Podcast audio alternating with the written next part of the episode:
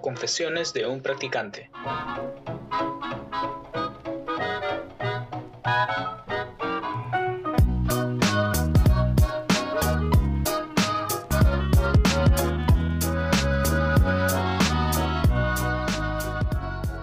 Hola chicos, ¿cómo están? Bienvenidos nuevamente a otro episodio de podcast. Mi nombre es Lau y el día de hoy también me acompaña esa personita que escucharon en el segundo capítulo.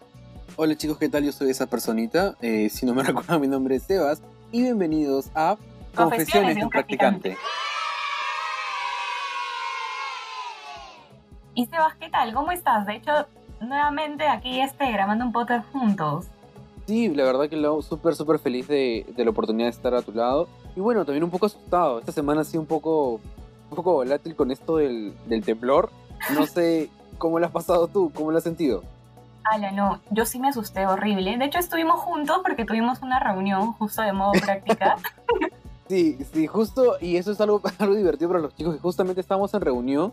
Yo sentí que mi escritorio se estaba moviendo y salí corriendo a agarrar a mis perritas. Así, lo primero que hice fue agarrar a mis mascotas. ¿Tú, Lau? Yo me quedé literalmente en shock. Dije, ¿esto es temblor? y le pregunté a todo el mundo como que, temblor, temblor. Y no sé cómo me doy cuenta que ya nadie estaba literalmente en la llamada. Todos habían huido y yo era la única que se había quedado preguntando si era temblor. Pero sí, pues, esa semana ha sido intensa, intensa por el Sí. temblor, pero bueno, hay que estar siempre listos y preparados por si algo pasa por ahí, siempre eh, a la expectativa.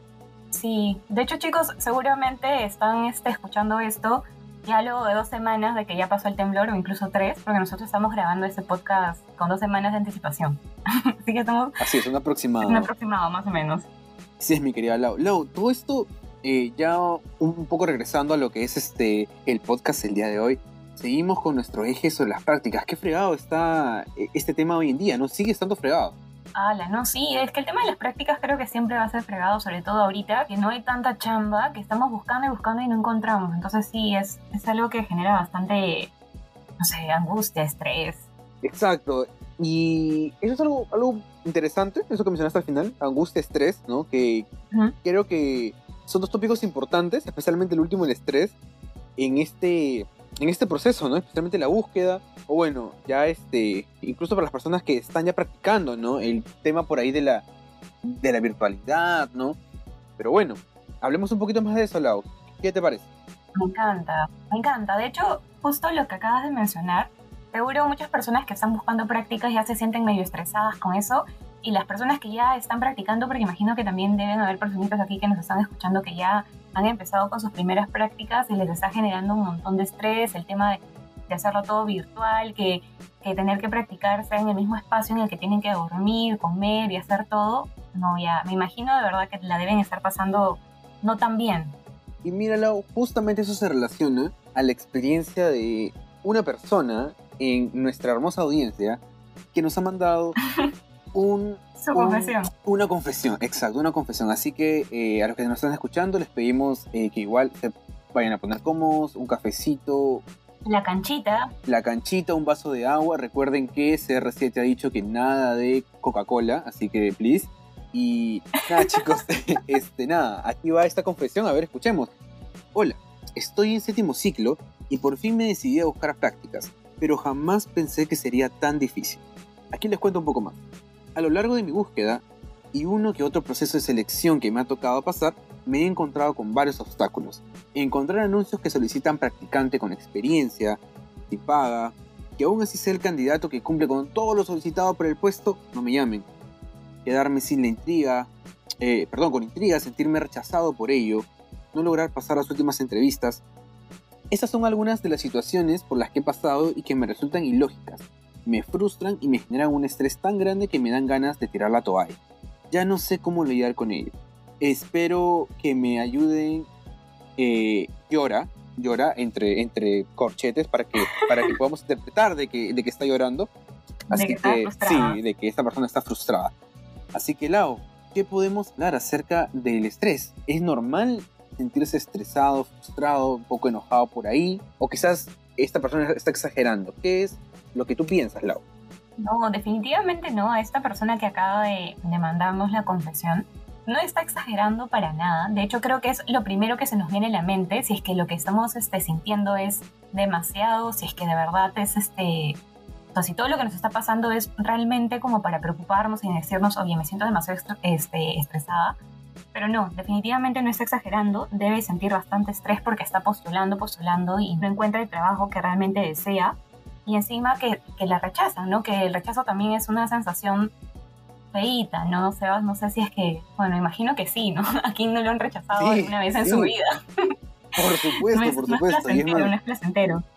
Exacto, exacto, exacto. Ahí también me está algo importante y es el tema que ya lo hemos hablado, me parece un poquito el tema de validar nuestras emociones, ¿no? ¿Es normal? Por supuesto que es normal, porque no eres un robot, ¿no? No eres un robot que rechazo, ah, bueno, no importa, ¿no?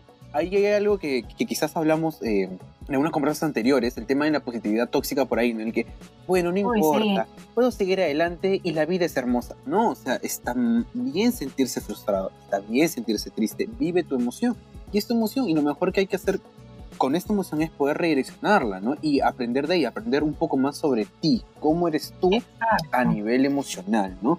Eh, Lau, ¿cómo podrías decir que, por ejemplo, ¿no? Mm, ¿Cómo yo podría reconocer que estoy con estrés en este momento?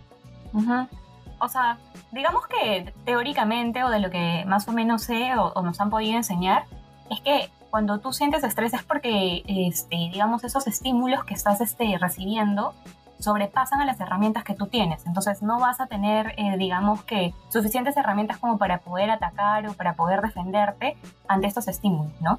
Eso es más macro en nivel este, más como teórico, pero ya a nivel, digamos, lenguaje peruano, al español. Nos sentimos estresados.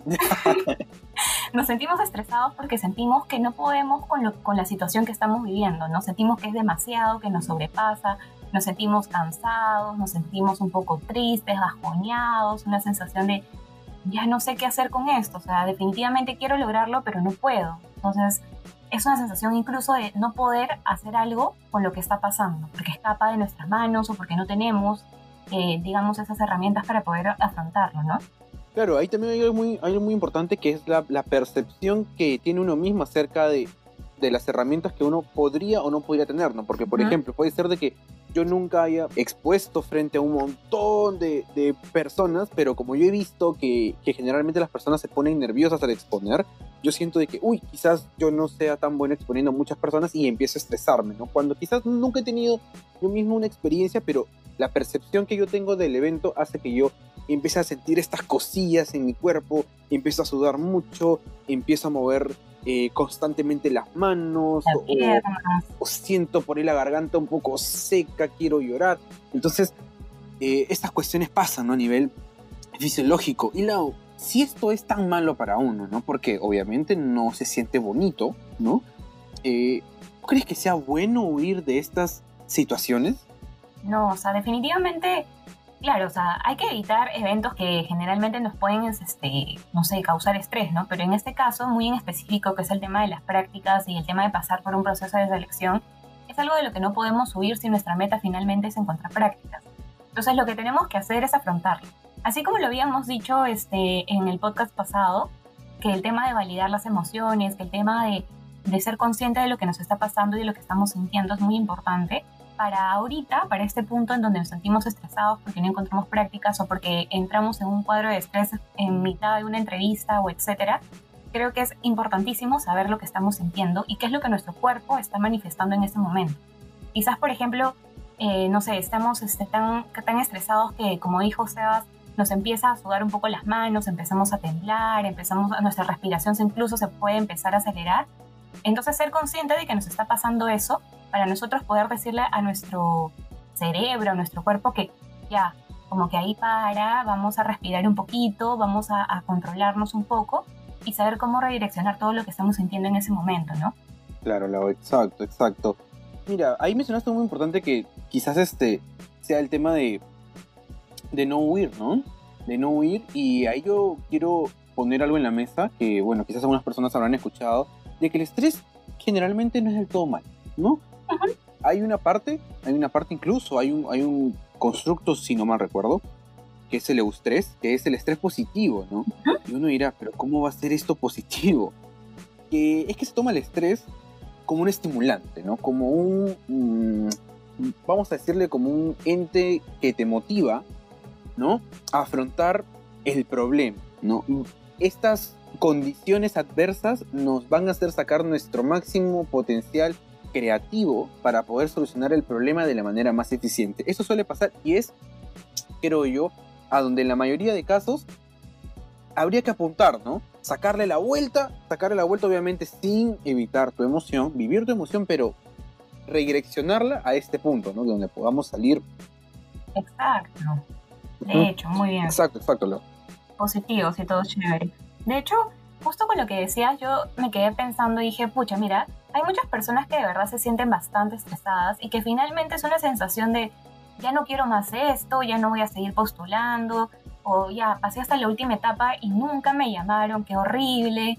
Entonces, el tema de la motivación también se viene como al suelo, ¿no? Es como una sensación de, pucha, ya, mejor no hago nada, ¿no? Entonces, no sé cómo podría ah, hacer, por ejemplo, esa persona para que su motivación este, no se vaya hasta el suelo.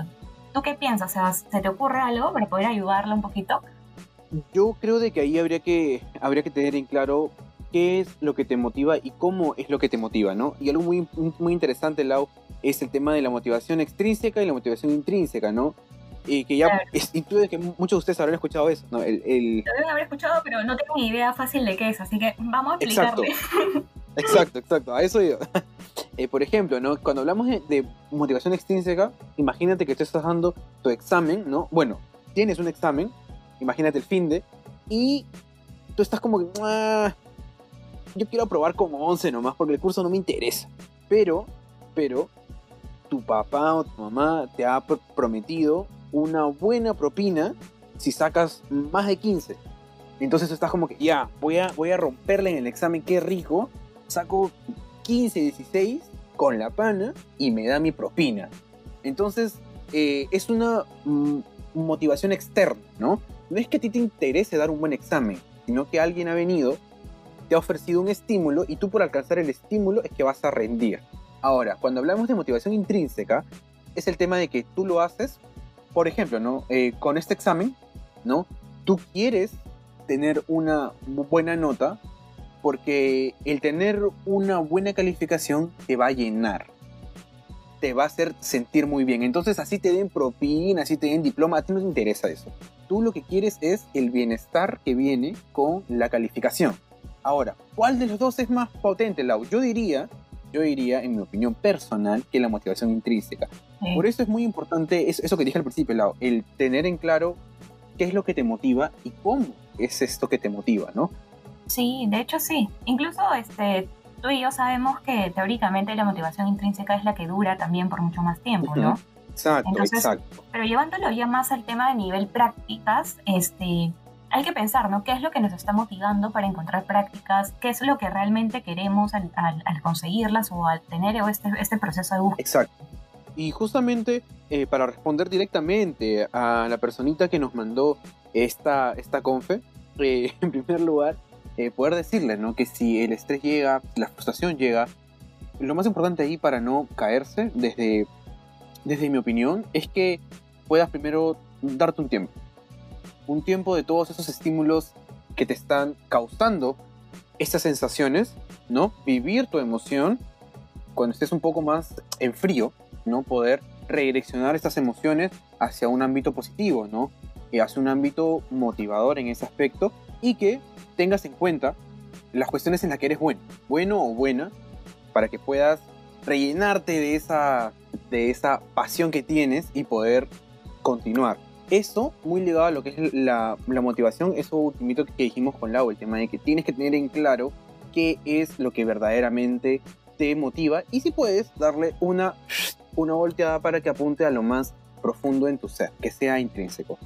Y con eso, Lau, creo yo que llega otro tema muy importante que tiene que ver con, con la frustración en nuestra práctica, que es el tema de los reclutadores.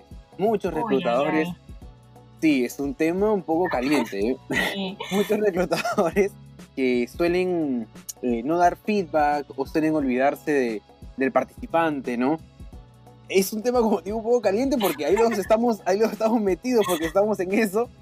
pero... tú y yo estamos en eso, sí. Exacto, pero creo que es importante poder hablar sobre eso, eh, el tema de, de, si los reclutadores somos empáticos o no somos empáticos. ¿Somos malos que... al, al, al no contestarte o no?